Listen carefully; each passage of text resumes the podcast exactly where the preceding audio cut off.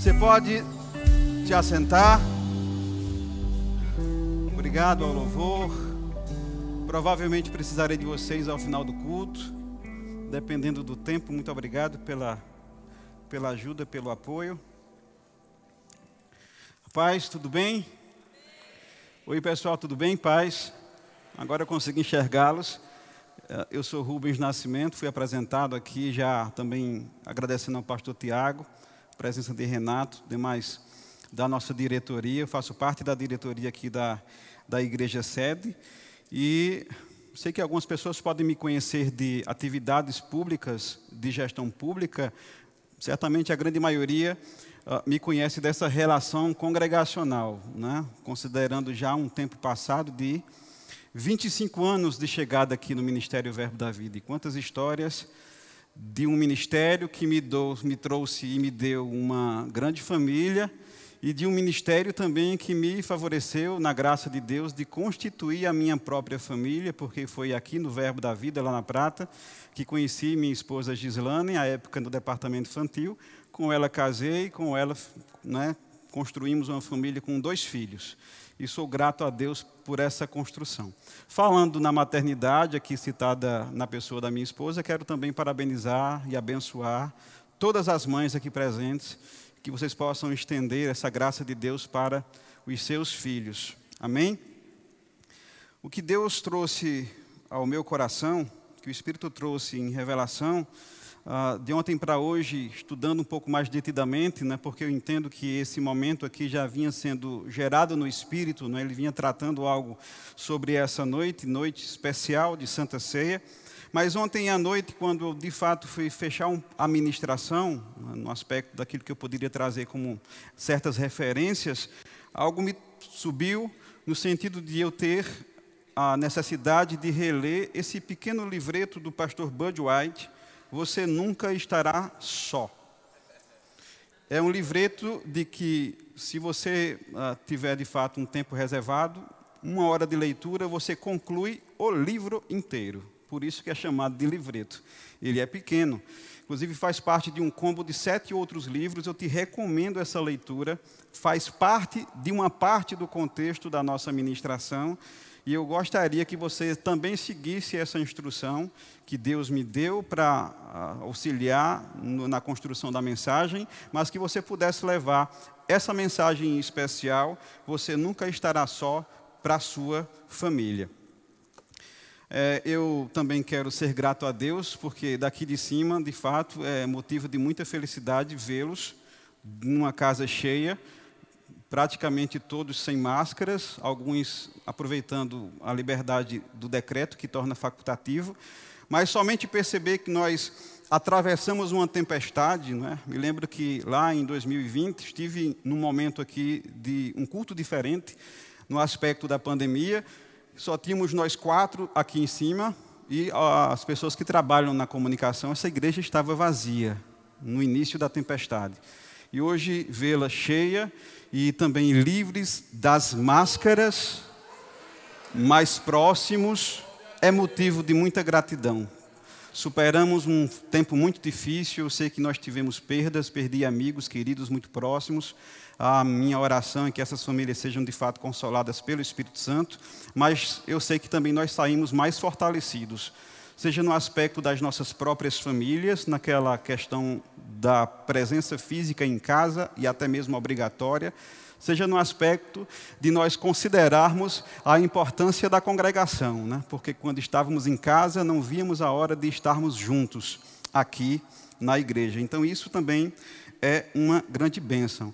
Ao passo que eu também quero deixar é, que nós possamos compreender que estar na igreja não é tão somente a, o cumprimento de uma liturgia, de algo religioso, que a gente reserva um dia, um momento na semana, para estarmos, quem sabe, entre aspas, num clube social onde pessoas se encontram, pessoas com boa índole, com boa uh, influência, e que vêm aqui trocar algum tipo de conhecimento e, de certa forma, conhecer socialmente e ter relações sociais. A igreja não é isso. Você não vem aqui para, quem sabe, um desfile de moda. Você precisa, de fato, ter essa consideração e essa consciência que vem para um culto a Deus Ao passo que a palavra fala em Salmo 122, 1, alegrei-me quando me disseram, vamos à casa do Senhor.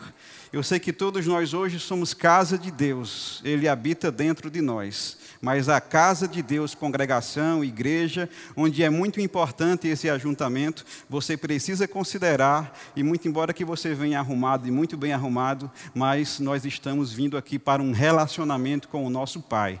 E nessa perspectiva, é sempre muito importante entendermos que precisaremos estarmos alegres nele, para receber também da parte dele. Amém?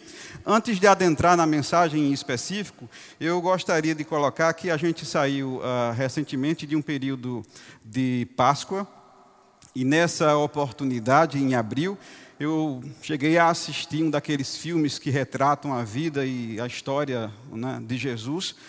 E teve um filme recente que me trouxe um olhar bem diferenciado. Claro que quando a gente coloca que foi um filme, ou é um filme, uma produção do cinema, ah, eles romantizam, ou pelo menos trazem enredos que não necessariamente estão dentro do contexto da Bíblia. Eles pegam verdades bíblicas, criam um enredo para, para trazer sempre uma mensagem ao final. E esse filme uh, se chama Ressurreição. Ele foi formado, foi criado, foi exibido no contexto de atacar ou de responder algo que a gente ainda escuta muito, né? Quem sabe alguns cientistas, alguns pesquisadores, aqueles que dizem que Jesus não morreu, aliás, perdão, Jesus não ressuscitou, que ele morreu, mas que ele foi sepultado e que porventura houve ali uma assertiva dos seus discípulos para roubar aquele corpo, para furtar aquele corpo. E esse relato deste ato está inclusive descrito em Mateus 11:15, quando biblicamente está descrito que houve lá um, uma certa influência não é, do imperador, do ditador, eh, do rei, no sentido de influenciar aqueles jovens, aqueles soldados, aqueles guardas que guardavam um túmulo de Jesus, no sentido de, via propina, via suborno, eles falarem que Jesus foi roubado, o seu corpo foi roubado, que a ressurreição não é verdadeira. Provavelmente uma fake news trazida para um contexto do enredo bíblico. E nesse filme, é, eu achei interessante a forma que foi construído, porque é como se fosse um guarda romano que tinha a obrigação dada por Pôncio Pilatos, e eu estou falando de um enredo de filme, no sentido de buscar, de pesquisar, de investigar onde estava o corpo de Jesus. E ele chega a encontrar os discípulos reunidos, inclusive no momento onde Jesus fez a aparição aos discípulos que estavam ali escondidos. E o enredo do filme trata justamente dessa forma de esse guarda, que antes era uma pessoa sem credo, de acreditar no milagre da ressurreição de Jesus. Inclusive, fiz um recorte dessa passagem eu gostaria que o pessoal da técnica transmitisse aqui no, no telão. O ressuscitado que ascendeu. No enredo que eu estou colocando não é bíblico, fala ali de uma construção do cinema, esse guarda ele perseguia os discípulos até também testemunhar a ascensão de Cristo. Pessoal da técnica, sou muito grato pela oportunidade de ela ter me acolhido e também ter me instruído na palavra. Mas dizer que tive uma adolescência complicada, complexa, quem sabe ali com certas carências afetivas, a ausência do pai, da mãe, e que também me lembro vivemos uma tragédia familiar, já visto um acidente pontual que ocasionou no falecimento de duas pessoas nossas, dois primos queridos, de um adolescente que nunca tinha enfrentado uma circunstância de morte e não sabia uh, né, trabalhar com esse sentimento difícil de luto. Naquele tempo eu fui influenciado por outras doutrinas e cheguei inclusive a estudar bastante, com bastante afinco, com bastante dedicação o kardecismo, que é um tipo de doutrina espírita, e muito embora aqui citando uma outra religião, não falo contra as pessoas que assim creem, inclusive tenho pessoas amigas que ainda estão ah, professando né, uma doutrinação diferente da nossa, da minha, da nossa, mas falo enquanto testemunho de vida, porque o Evangelho, o pregar o Evangelho, que é a nossa grande comissão, está no sentido de nós termos a responsabilidade de falar sobre o que Cristo fez, mas também de forma extensiva aquilo que ele fez especificamente na nossa vida, mudando o roteiro e o curso da nossa história. E isso também é pregação. E é, naquele sentido de estar ali um jovem, um adolescente, é, entre aspas, com certas carências, eu me questionava sobre a presença de Deus, eu me questionava sobre a manifestação de Deus. E né, tendo outras leituras doutrinárias e religiosas, propagava ali muitas questões ao ponto de que Deus ele começou a se manifestar de formas muito simples, né? e, e manifestar de uma forma muito direta e de uma forma muito pessoal. Me lembro que lá ainda na adolescência eu estudava à noite, trabalhava durante o dia, estudava à noite.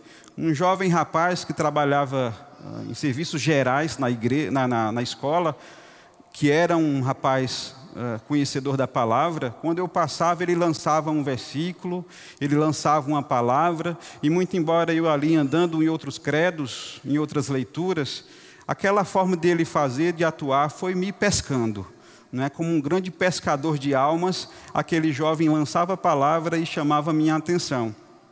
Ao passo de muitas noites eu concluí as aulas e as provas e ir ter com o rapaz lavando um banheiro coletivo de escola pública, e eu ficava ali, subia nas paredes baixas do ambiente interno, do sanitário, e enquanto eu estava ali, ele lavava aquele ambiente, aquele espaço, e louvava alguns hinos ou falava das parábolas de Jesus.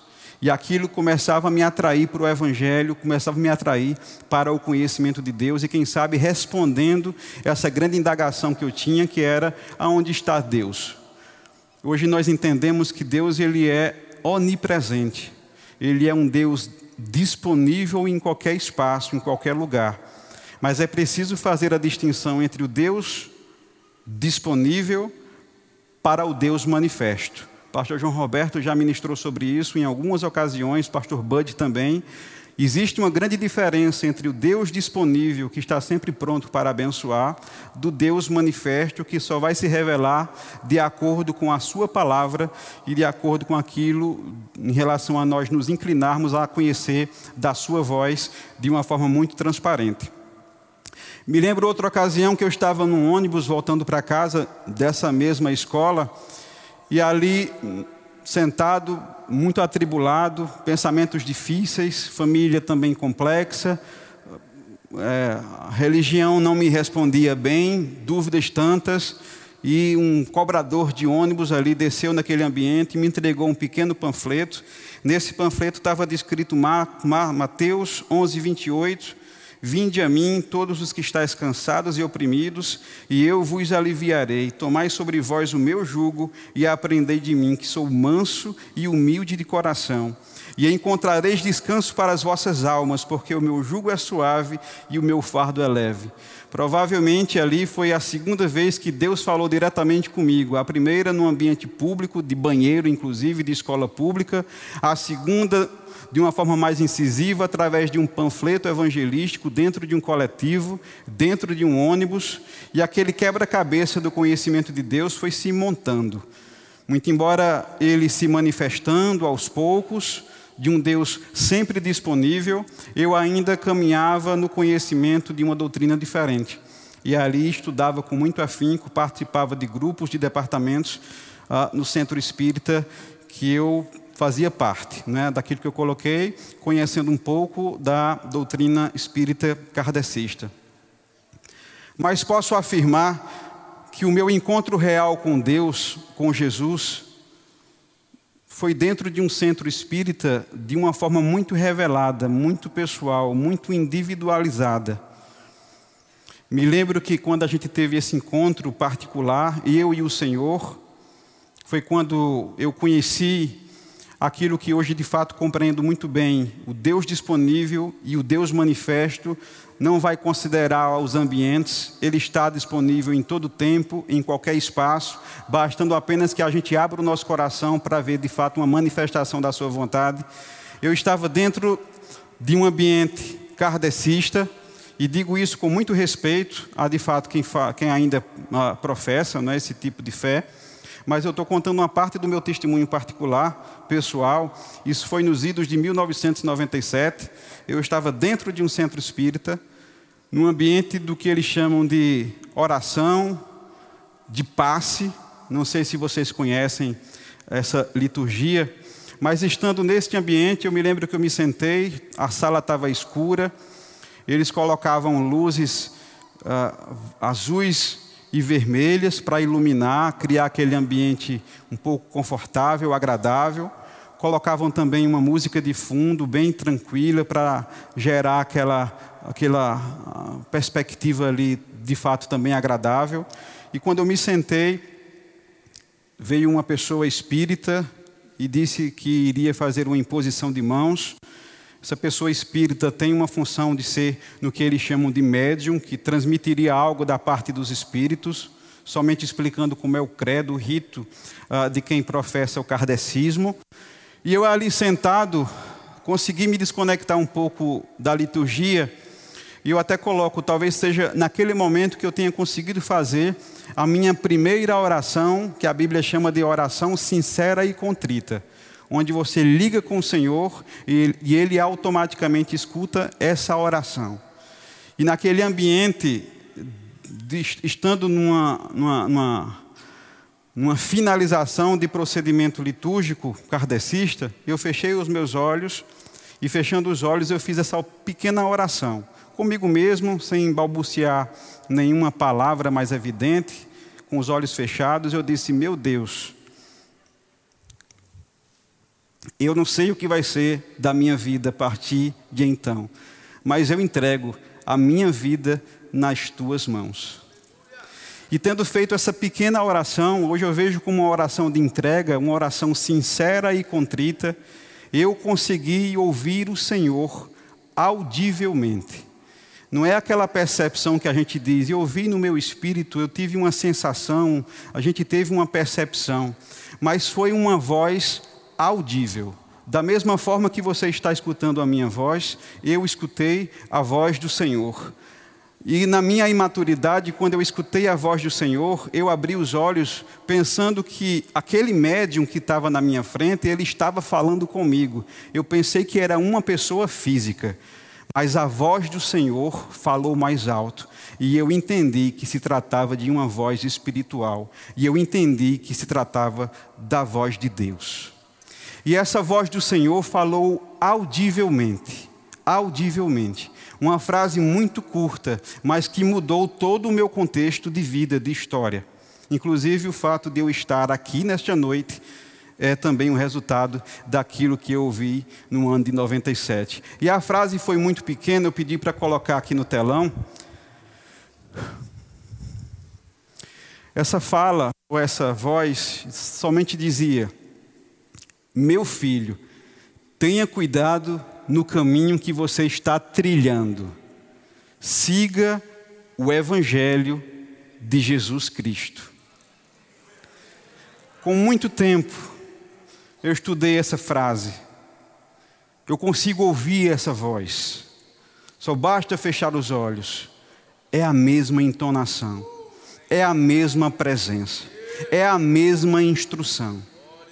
E olha que eu estava num ambiente de outra religião, com todo respeito. Mas naquele momento de uma oração sincera e contrita, se revelou aquilo que a palavra fala. Você é transportado do reino das trevas para o reino do Filho do amor de Deus. E você deixa de ser apenas uma criatura criada por Deus. Você é tido como filho automaticamente.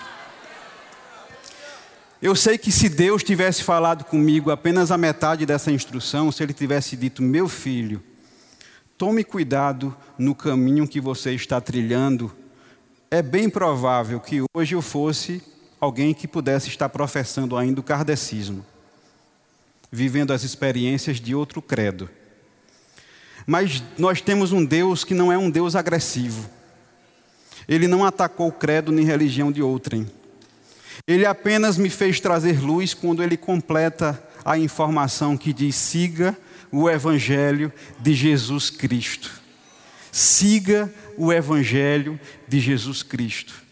E isso foi tão importante para mim, queridos, porque eu tinha praticamente ali toda a coletânea né, dos livros espíritas, eu tinha um ciúme pelos meus livros, e naquela noite eu fui dormir ouvindo esta voz, repetindo essa instrução, mas ainda assim, quando eu saí daquele espaço, que eu fui receber os meus livros para sair, o livro que eu peguei e que tinha levado de modo muito especial para estudo era O Evangelho segundo Allan Kardec. E a voz me falava: siga o Evangelho segundo Jesus Cristo. Siga o Evangelho de Jesus Cristo. Isso é rema, isso é palavra revelada, queridos. E eu fiquei ali uh, de uma forma impactada, até de procurar os responsáveis por aquele espaço e de perguntar onde é que nós temos o Evangelho de Jesus Cristo. Onde nós temos o Evangelho de Jesus Cristo. E a pessoa mais idosa daquele ambiente disse: procure na Bíblia. Somente na Bíblia está descrito o Evangelho de Jesus Cristo. E quando eu cheguei em casa naquela noite, queridos, de uma senhora velhinha que me acolhia com todo amor, mesmo sabia que eu ia professar outros credos, e na minha saída era aquela velhinha que dizia: Que Deus te acompanhe. Eu cheguei em casa espantado, impactado e dizia: Vó, onde é que está a sua Bíblia? Onde é que está a sua Bíblia? Porque naquela noite eu li quase todos os livros citando o Evangelho de Jesus Cristo aquilo se tornou revelação para mim, queridos. Me lembro que no domingo daquela semana, eu mesmo voluntariamente fui para a igreja congregacional do Catolé, da missionária Dione, e no apelo para aceitar Jesus, estava eu levantando a mão. Eu quero aceitar esse Jesus. Queridos, isso foi num domingo. No dia seguinte teve uma reunião na casa do irmão Ronaldo Correia, eu nem conhecia. Peguei o ônibus, fui para Ronaldo Correia. Lá fizeram um apelo para aceitar Jesus. Do domingo para a segunda estava eu levantando a mão, dizendo: Eu quero aceitar esse Jesus.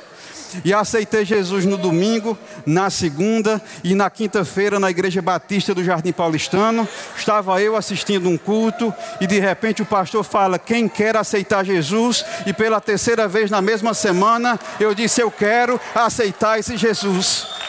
Porque eu preciso seguir o Evangelho de Jesus Cristo eu tenho que ter cuidado no caminho que eu estou trilhando. Domingo, segunda, na quinta, no domingo seguinte, para fechar a semana, me convidaram para estar no Verbo da Vida da Prata. Chegando lá, segundo o meu relato particular, eu não conhecia as pessoas. Eu cheguei em casa e disse: Minha avó, um pastor de bigodinho lá, pregou tão bem.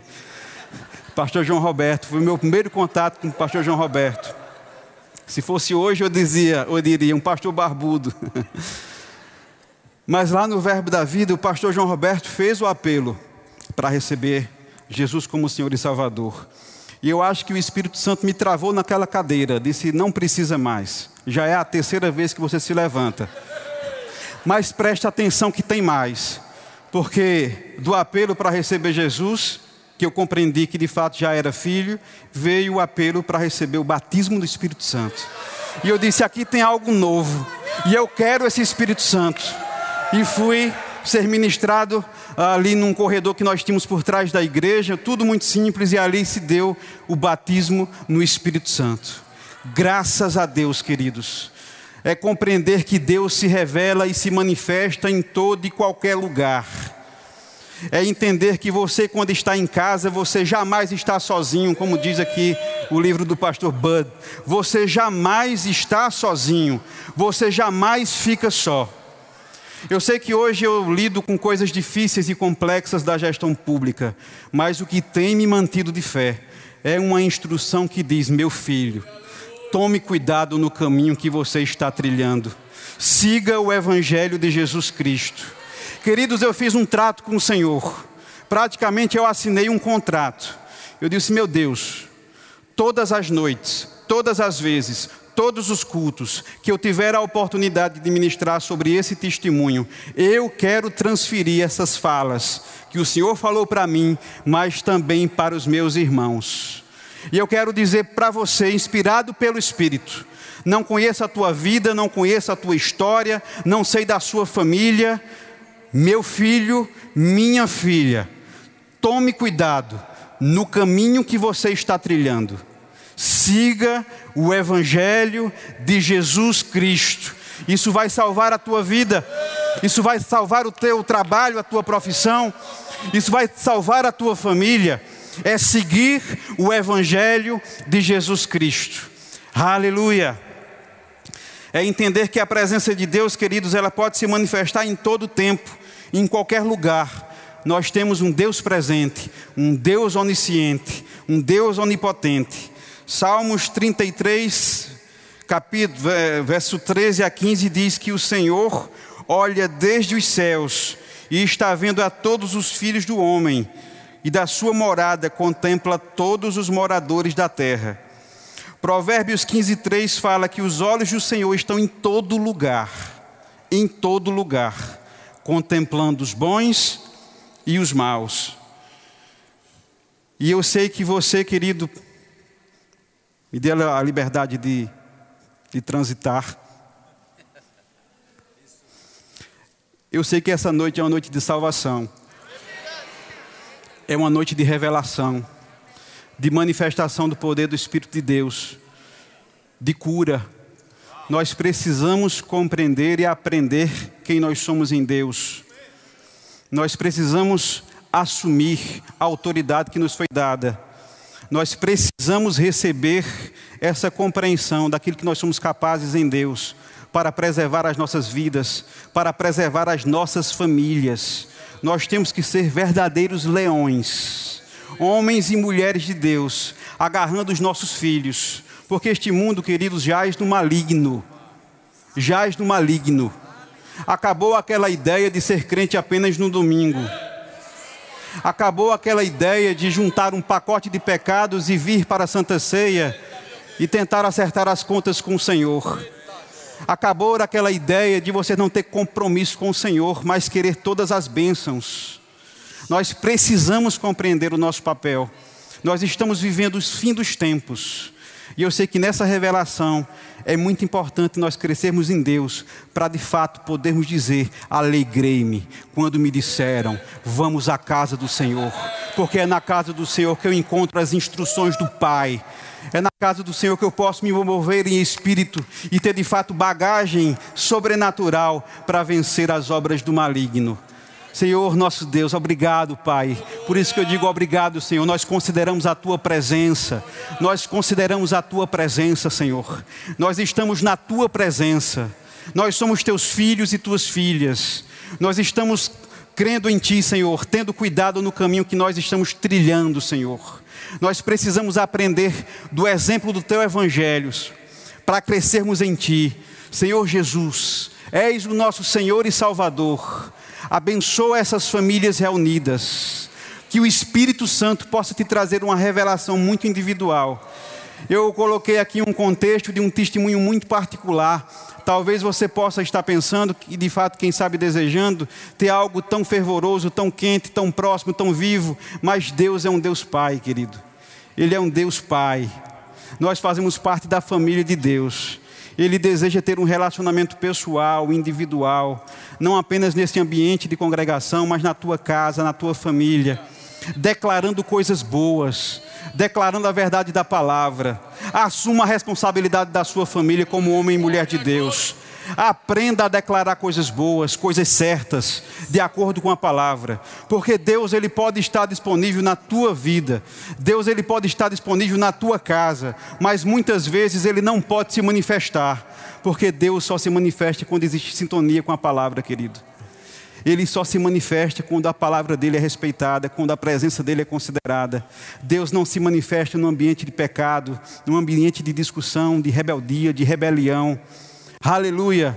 Essa semana minha esposa foi para uma festinha na escola do meu filho, do filho mais velho, e eu fiquei em casa com o filho mais novo de quatro anos. E, e, ali eu tive uma outra aula, uma outra instrução sobre o aprender a declarar, crer, confessar e andar naquilo que Deus tem para a nossa vida. Estava na sala com ele, João Arthur, quatro anos. Ele disse: Papai, quero ir no banheiro.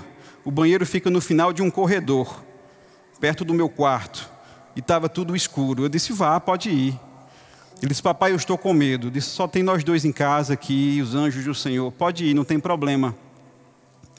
Ele disse: Eu sei, mesmo assim eu estou com medo. O corredor é grande, é escuro. Eu acho que eu também ficaria. Mas eu olhei para João Arthur e disse: João Arthur, você é corajoso. Ele disse: Sou. Disse: É, diga, eu sou corajoso. E ele disse: Eu sou corajoso. Eu disse: Não, diga com ênfase: Eu sou corajoso. E ele disse: Eu sou corajoso. Eu disse: Feche os braços e diga: Eu sou corajoso. E ele disse: Eu sou corajoso. Eu disse: Agora vá. E ele foi. Eu digo: Repita. E ele disse: Eu sou corajoso. Eu sou corajoso. Eu sou corajoso. Queridos, quando ele chegou na porta do banheiro, que ele viu o corredor escuro, que ele orou, ele olhou para a frente do, do banheiro e que viu que de fato estava escuro que ele parou de declarar aquilo, grande foi a carreira de volta. E ele disse: Estou com medo. Eu disse: O que aconteceu? Parei de dizer, não aconteceu. O medo chegou. E aquilo, na mesma hora, o Espírito Santo falou comigo: declare fé, declare a palavra, se encha da palavra, ande na palavra, confesse a palavra. O mal não pode nos tocar quando estamos confessando a palavra. Não podemos parar de falar da palavra. Se está doente, diga: Eu estou curado, eu estou curado. O sangue de Jesus me curou, eu estou curado. Se está necessitado, diga: Haja provisão, eu creio em provisão, a provisão já chegou.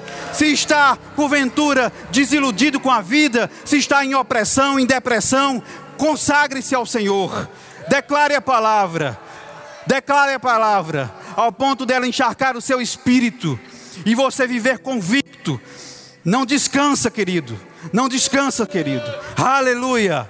Aleluia. Aleluia. A palavra fala que nós somos santuários de Deus, mas também a mesma palavra diz e faz uma distinção entre ser criaturas e ser filhos. E o que nós estamos falando nesta noite, de fato, traz uma compreensão de família, não, aspecto, não apenas no aspecto da nossa família natural, mas nós sermos um componente, um membro, integrante da família de Deus. Integrante da família de Deus. Eu sei que no mundo há muita murmuração, há pessoas, inclusive, que procuram ao Senhor pessoas, inclusive, que murmuram das coisas do Senhor. Talvez sem compreender que estão num estado, numa condição de que essa comunicação ela não é livre, não é transparente, que a sintonia não está correta, não está adequada. Tanto é que uma das, uma das últimas instruções do Senhor, antes dele ascender aos céus, foi: ide por todo o mundo, pregai o Evangelho a toda criatura, criatura, enquanto não se aceita o sacrifício de Jesus, foi criado por Deus, ainda é criatura, mas ainda não está numa sintonia perfeita, numa sintonia plena com o Senhor. Você pode até ser abençoado, receber dádivas, mas não tem ainda uma conexão perfeita.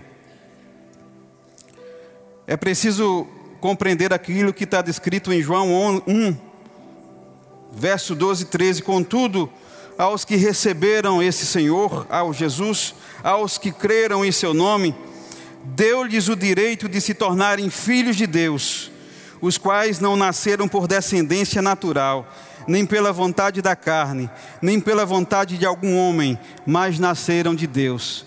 É preciso nascer de novo para fazer parte da família de Deus. Gálatas 3, verso 26 e 27. Todos vocês são filhos de Deus, mediante a fé em Cristo Jesus, pois o que em Cristo foram batizados, de Cristo se revestiram. E ainda assim, para fazer essa distinção entre criatura e filhos, Gálatas 4, 7 fala assim: você já não é mais escravo. Não viva como se fosse um escravo. Um escravo do diabo. Um escravo desse mundo. Mas você é filho.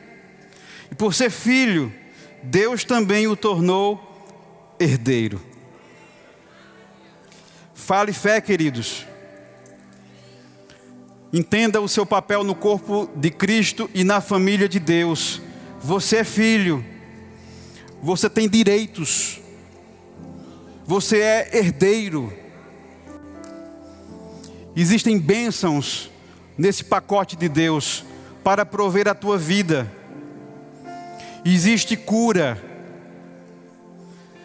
Declare algo de acordo com a palavra. Muito embora fraco, diga ao fraco: Eu sou forte. Muito embora atemorizado, diga: Eu sou corajoso. Muito embora com sintomas, diga: Eu sou curado. Muito embora com algumas dívidas, diga: Eu sou próspero. Eu sou próspero. Se alinha aos princípios da palavra para entender os conceitos de prosperidade, não quebra os princípios e as leis divinas e vive como filho. Você faz parte de um reino, você faz parte de uma família.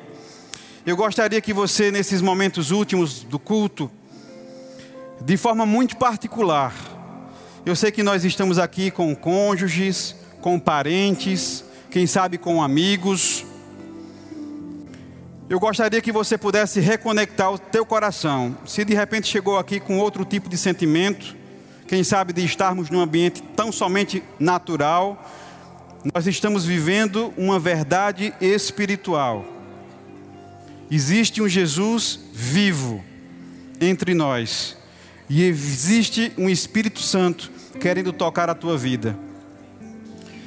Eu quero que você abra o seu coração às portas da tua vida. Lá em Apocalipse fala, né? Jesus diz: Eis que estou à porta e bato. Não deixa Jesus fora da tua casa, fora da tua vida, fora da tua família. Abre a porta para Jesus. Essa é uma noite de salvação. Abre a porta para Jesus. Ele está à porta batendo o teu coração, batendo o teu coração, desejando entrar na tua vida. Quem sabe ele hoje dizendo: Meu filho, tome cuidado no caminho que você está trilhando. Pode ser que não sejam os melhores caminhos, ele quer reprogramar a tua vida. Pode ser que você conviva com outras experiências, siga o Evangelho de Jesus. Isso é remédio para a tua vida, isso é cura para a tua vida. Eu convidei o grupo de louvor para cantarmos um hino aqui, uma canção que também o Senhor me trouxe ontem à noite. E eu gostaria que você, de modo muito particular, curvasse a sua cabeça, ficasse à vontade, quem sabe em pé, mas refletisse naquilo que nós vamos cantar. Mas o Espírito de Deus já está convidando alguns, já está convocando alguns, para quem sabe você compreender uma condição pontual de ser criatura de Deus, você está sendo convidado nesta noite para ser filho de Deus, filha de Deus, fazer parte da família de Deus, para ter de fato a proteção do Espírito, a inspiração do Espírito, preservando a tua vida em todas as áreas. Deixa o Espírito Santo falar com você neste momento, curva a tua cabeça. Quem quiser ficar em pé, enfim, fique à vontade.